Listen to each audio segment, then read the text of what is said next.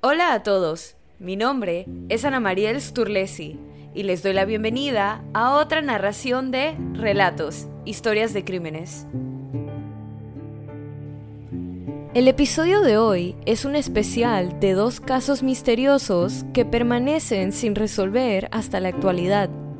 La primera historia cuenta la triste conclusión de la vida de una familia completa cuando estaban a punto de entrar a una nueva etapa.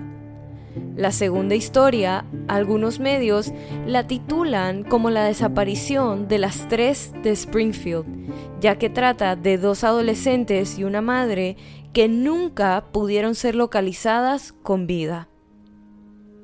Para empezar, tenemos el caso de la familia Dardine de Illinois, Estados Unidos. La familia Dardine tuvo un final realmente inquietante en su pequeño pueblo en 1987. La policía fue a la casa móvil de Russell Keith Dardine, de 29 años, y su familia en las afueras de Aina, Illinois, después de que no se presentó a trabajar ese día. Keith compró el trailer en 1986, después de completar la capacitación requerida para su trabajo como operador de una planta de tratamiento de aguas. Su esposa, Ruby Elaine, se mudó allí más tarde con su hijo de dos años, Peter. Alquilaron la tierra en la que se encontraba a una pareja de agricultores cercana. En 1987, Elaine quedó embarazada del segundo hijo de la pareja. Habían decidido llamar al bebé Ian o Casey dependiendo de si era niño o niña. La adición pendiente a la familia había llevado a Keith y Elaine a considerar seriamente mudarse. A finales de año habían puesto a la venta la casa móvil. Sin embargo, ese no fue el único motivo de la mudanza. Según la madre de Keith, él había dicho que se mudaría incluso si no podía encontrar un trabajo antes de hacerlo, ya que lamentaba haberse mudado a Aina y le dijo que el área se estaba volviendo demasiado violenta, ya que había habido 15 asesinatos en un periodo de dos años. Un amigo de Keith dijo que, después de que una niña de 10 años fuera violada y asesinada en el área en mayo de 1987, Keith se volvió tan protector con la familia que una noche, cuando una mujer joven pasó por la casa móvil preguntando si ella podía hacer uso del teléfono de la familia, se negó a dejarla entrar. El 18 de noviembre, Keith, que había sido un trabajador confiable en la planta de tratamiento, no se presentó a su turno no había llamado para informar a su supervisor que no podría entrar y las llamadas a su casa no fueron respondidas en todo el día. Su supervisor llamó a los padres de Keith, que estaban divorciados, pero aún vivían cerca, pero ninguno de ellos sabía qué podría haberle pasado a su hijo.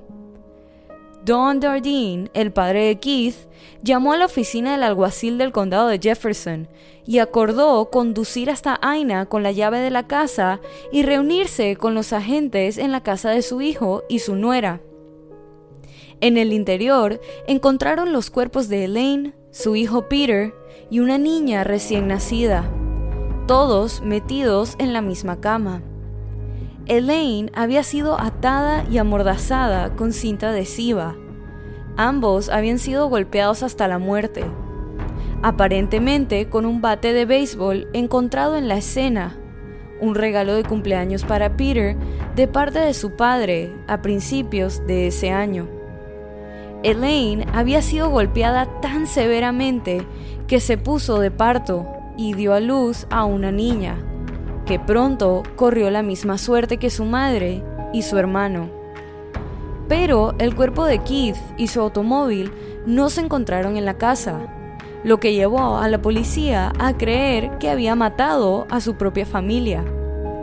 Un equipo de policías armados inició una cacería humana en su busca, pero terminó tarde al día siguiente cuando su cuerpo fue encontrado no lejos de donde vivía la familia.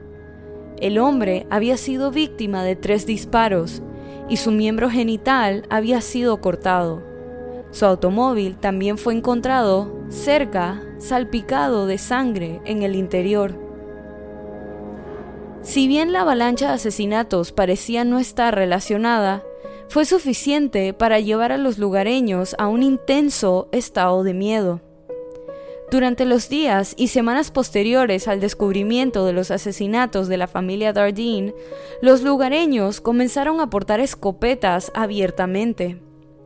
A pesar de una investigación masiva que involucró a 30 detectives que dedicaron su trabajo a tiempo completo al caso y entrevistaron a más de 100 personas, la policía no pudo determinar el motivo de los asesinatos y mucho menos encontrar un probable sospechoso.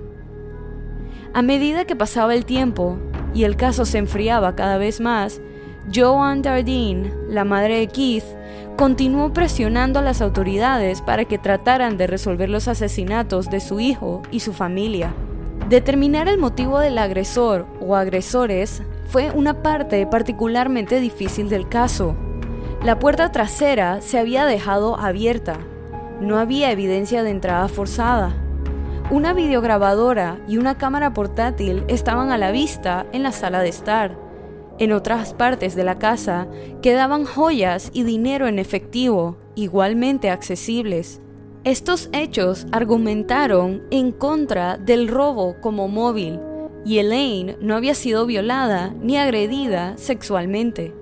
Sin embargo, la policía admitió la posibilidad de que, si bien la familia fueron escogidos a propósito, pudo haber sido un caso de identidad equivocada por parte del asesino o los asesinos.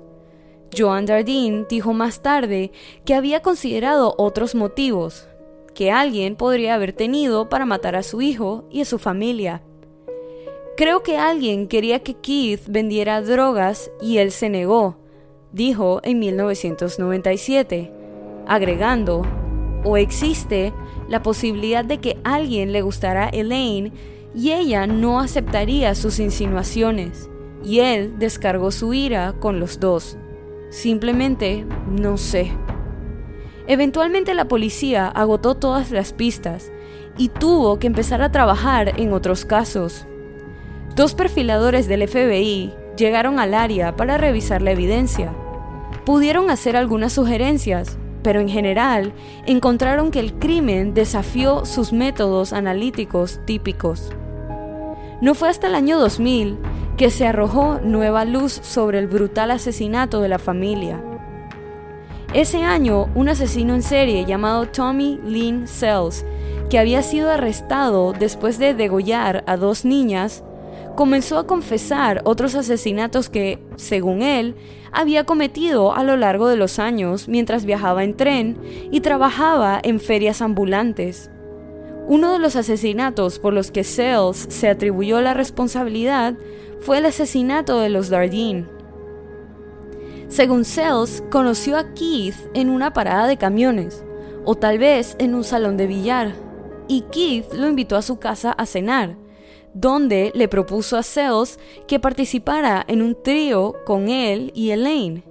Dijo que obligó a Keith a punta de pistola a conducir hasta donde se encontró su cuerpo, lo mató y mutiló. Luego regresó al trailer para matar a Elaine y Peter, que eran testigos, aunque dice que en ese momento fue el resultado de una ira incontrolable que la supuesta oferta sexual de Keith había estallado en él. En una tercera versión, Sells prescindió por completo del encuentro con Keith y de la proposición sexual. Según ese relato, se bajó de un cargamento que había abordado cerca de Aina. Cuando vio el tráiler de Dardine con el cartel de Se vende, vio una oportunidad para matar. Después de beber cervezas y esperar el momento adecuado, llamó a la puerta y le dijo a un cauteloso Keith que estaba interesado en comprar el trailer. Luego dominó a Keith, lo obligó a atar y amordazar a su esposa e hijo con cinta adhesiva y lo obligó a conducir su automóvil hasta el campo cercano a punta de pistola, donde cortó el pene de Keith y le dijo que se lo devolvería a Elaine. Luego le disparó y lo dejó allí. En el tráiler violó a Elaine, luego golpeó a Peter, Elaine y al recién nacido hasta matarlos. Después de limpiar, condujo el auto de Keith al lugar donde supuestamente lo encontraron. Pero incluso ellos están de acuerdo en que Sells puede haber agregado detalles a su historia, como se sabe que hizo, algo que ha dejado dudas considerables sobre muchos de los asesinatos que confesó. Otros investigadores están menos seguros. Si bien el relato de Sells es consistente con los hechos generales del caso, dicen la mayor parte de lo que les dijo se había informado públicamente anteriormente. Cuando se le preguntó a Sells sobre cierta información que se ha ocultado de los medios de comunicación sobre el asesinato, pareció menos confiable. Su afirmación sobre en qué asiento del auto de Keith le dispararon es desmentida por la evidencia. Y cuando se le preguntó cómo estaba colocado el cuerpo de Lane, primero respondió incorrectamente, luego correctamente lo que puede haber sido simplemente una suposición afortunada. Algunos miembros de la policía pensaron que Sells solo estaba tratando de ganar tiempo, ya que había sido sentenciado a muerte, por lo que podría haber querido estirar el tiempo al tener que pasar por todos los procedimientos legales que acompañan a un caso de asesinato. Amigos y familiares plantearon dudas, ya que dudaban de que Keith hubiera invitado a su casa a alguien de afuera de la ciudad, a quien acababa de conocer, pero incluso cenar con la familia parecía menos probable, especialmente dado el mayor temor en el área después de todos los asesinatos en los dos años anteriores. También encuentran improbable la afirmación de Sells de que Keith le hizo una insinuación homosexual, Nunca habían percibido que él tuviera un posible interés en su propio sexo, y la policía no encontró ninguna evidencia de eso durante su investigación inicial. Pero los detectives que entrevistaron a Sells creen que si mató a los Dardine, inventó ese detalle para que el crimen pareciera más justificado. Y al confesar otros delitos, a menudo incluía historias similares para que pareciera que las víctimas lo habían provocado a él. Cuando Sells confesó por primera vez en 2000, Joan Dardine estaba convencido de su culpabilidad.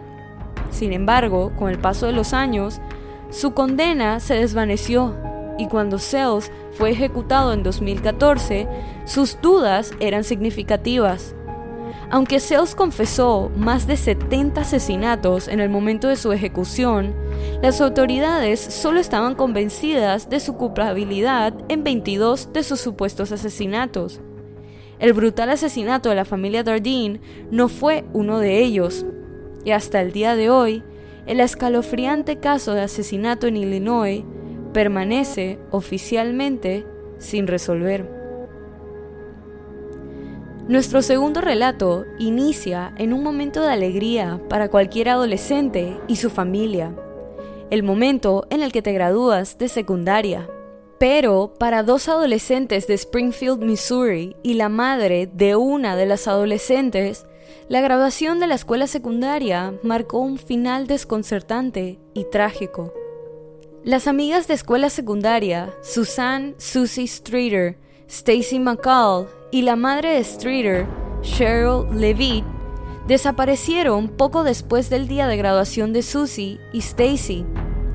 Treinta años después, su paradero sigue siendo un misterio.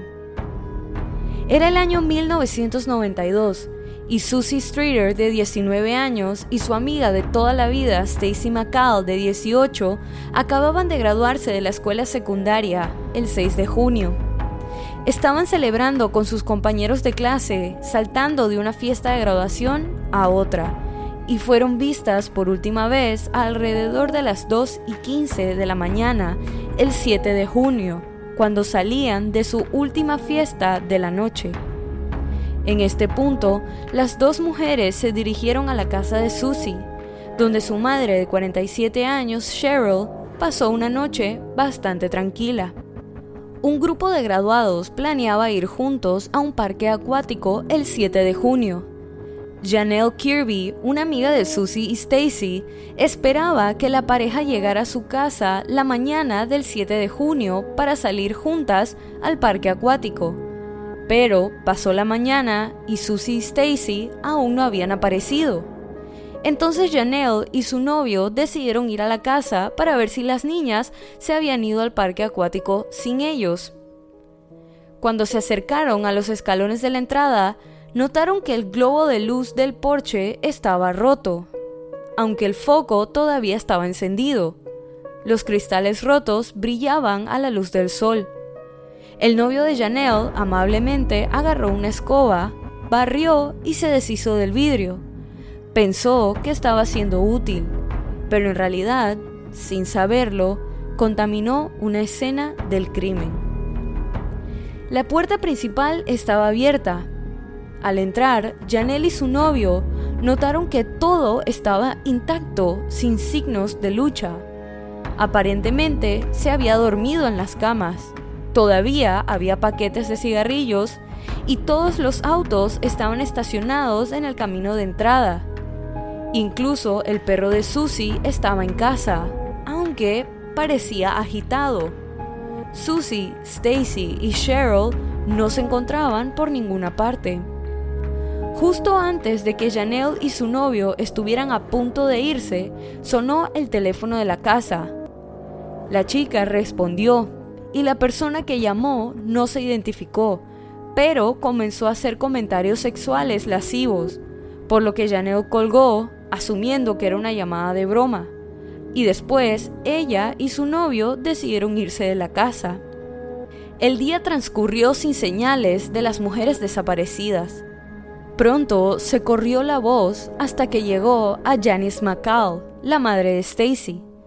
Después de llamar a la casa de Levitt sin obtener respuesta, Janice decidió visitar a su hija en persona, ya que no había sabido nada de ella desde la noche anterior. Llegó cuando el sol comenzaba a ponerse el 7 de junio. Descubrió que la puerta de la casa estaba abierta y entró. Al entrar, se encontró con la misma escena inquietantemente inmóvil que Janelle y su novio presenciaron por primera vez ese mismo día. El televisor del dormitorio estaba encendido, sintonizado con estática. Los objetos personales quedaron atrás. Janice notó que el traje de baño de su hija, las llaves del auto el kit de maquillaje y una muda de ropa estaban ordenados en una pila. Había evidencia en el baño que sugería que las chicas se habían quitado el maquillaje de la noche anterior. Extrañamente, los bolsos de las tres mujeres estaban alineados a lo largo de un escalón que conducía a la habitación de Susie. Más de 16 horas después de que las mujeres fueran vistas por última vez, llamaron a la policía. A medida que se extendía la preocupación por las mujeres desaparecidas, amigos y familiares visitaron la casa de Levitt antes de que la policía tuviera la oportunidad de investigar a fondo, contaminando aún más la escena del crimen.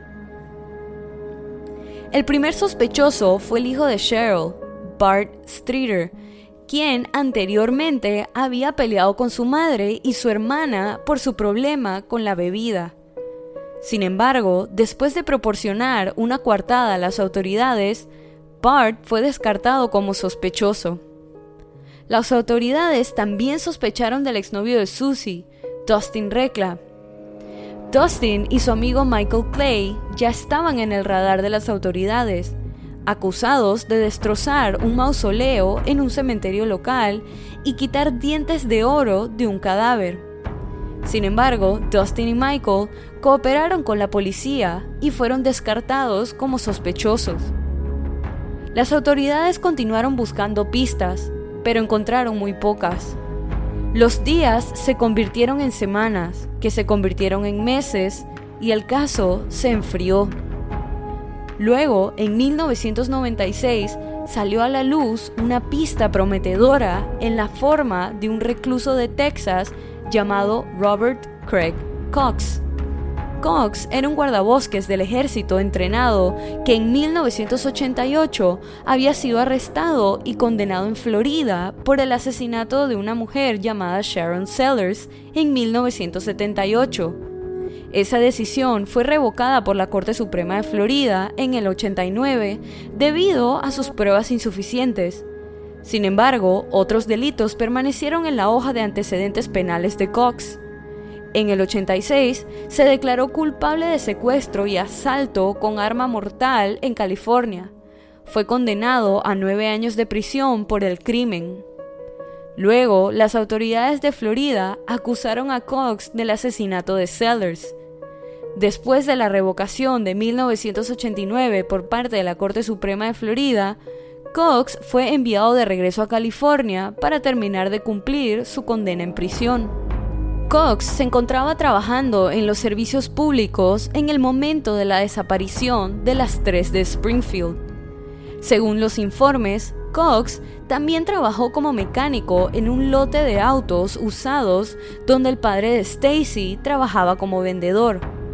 Fue entrevistado por la policía en 1992, pero afirmó que estaba con su novia la mañana del 7 de junio. En ese momento, la novia de Cox había corroborado su coartada. A fines de la década de 1990, Cox estaba tras las rejas una vez más, cumpliendo una sentencia de 30 años por robo a mano armada en Texas. Fue entonces, en 1996, que Cox le dijo a un periodista que sabía sobre las desapariciones y muerte de las tres de Springfield afirmó que sabía que las mujeres estaban muertas y que sus cuerpos nunca serían encontrados. Además, la novia de Cox se había presentado más tarde para retractarse de su corroboración inicial de la coartada de Cox. Afirmó que el hombre le dijo que mintiera si los policías alguna vez preguntaban dónde estaban ese fatídico fin de semana de junio. Cox, sin embargo, era un notorio buscador de atención. Las autoridades no estaban seguras de si solo estaba mintiendo sobre su participación para mantenerse en el centro de atención. Las autoridades no estaban seguras de si Cox estaba involucrado en el caso o si estaba buscando reconocimiento por los presuntos asesinatos al emitir declaraciones falsas. Cox dijo a las autoridades y periodistas que revelaría lo que le sucedió a las tres mujeres después de la muerte de su madre. Finalmente, el caso se enfrió una vez más. La investigación del caso de las tres de Springfield no ha llevado más que a callejones sin salida y frustración. Las teorías sobre lo que les sucedió a las mujeres esa noche van desde el secuestro y la trata de personas hasta el asesinato calculado. En un momento, los investigadores recibieron un aviso de que las mujeres estaban enterradas en los cimientos del estacionamiento sur de un hospital local, aunque no creyeron que esta información fuera lo suficientemente creíble como para justificar romper el concreto. ¿Qué sucedió realmente en esa fatídica noche de 1992? ¿Fue un secuestro planeado de antemano? ¿Fue perpetrado por una sola persona? ¿Las mujeres se fueron voluntariamente ya que no había señales obvias de lucha? Todas estas preguntas continúan atormentando a las autoridades y pensando sobre los familiares sobrevivientes. A pesar de aproximadamente 5.000 pistas a lo largo de los años, el caso sigue sin resolverse. En 1997, la policía declaró legalmente muertas a las tres mujeres. Aún así, el caso no ha sido cerrado. Y así culmina este episodio de Relatos, historias de crímenes. Recuerden pasar por la cuenta de Instagram y dejar su opinión de este caso. La cuenta es Relatos en Podcast y la pueden encontrar en la descripción de este episodio. Si te gustó este relato, suscríbete o síguenos en la plataforma de tu preferencia que utilices para escuchar los episodios. Y no dudes en dejar una calificación y comentarios. Mi nombre es Ana Mariel Sturlesi y muchas gracias por acompañarme en esta narración nuevamente y bienvenido si es tu primera. Nos vemos la otra semana para otra narración de Relatos, Historias de Crímenes.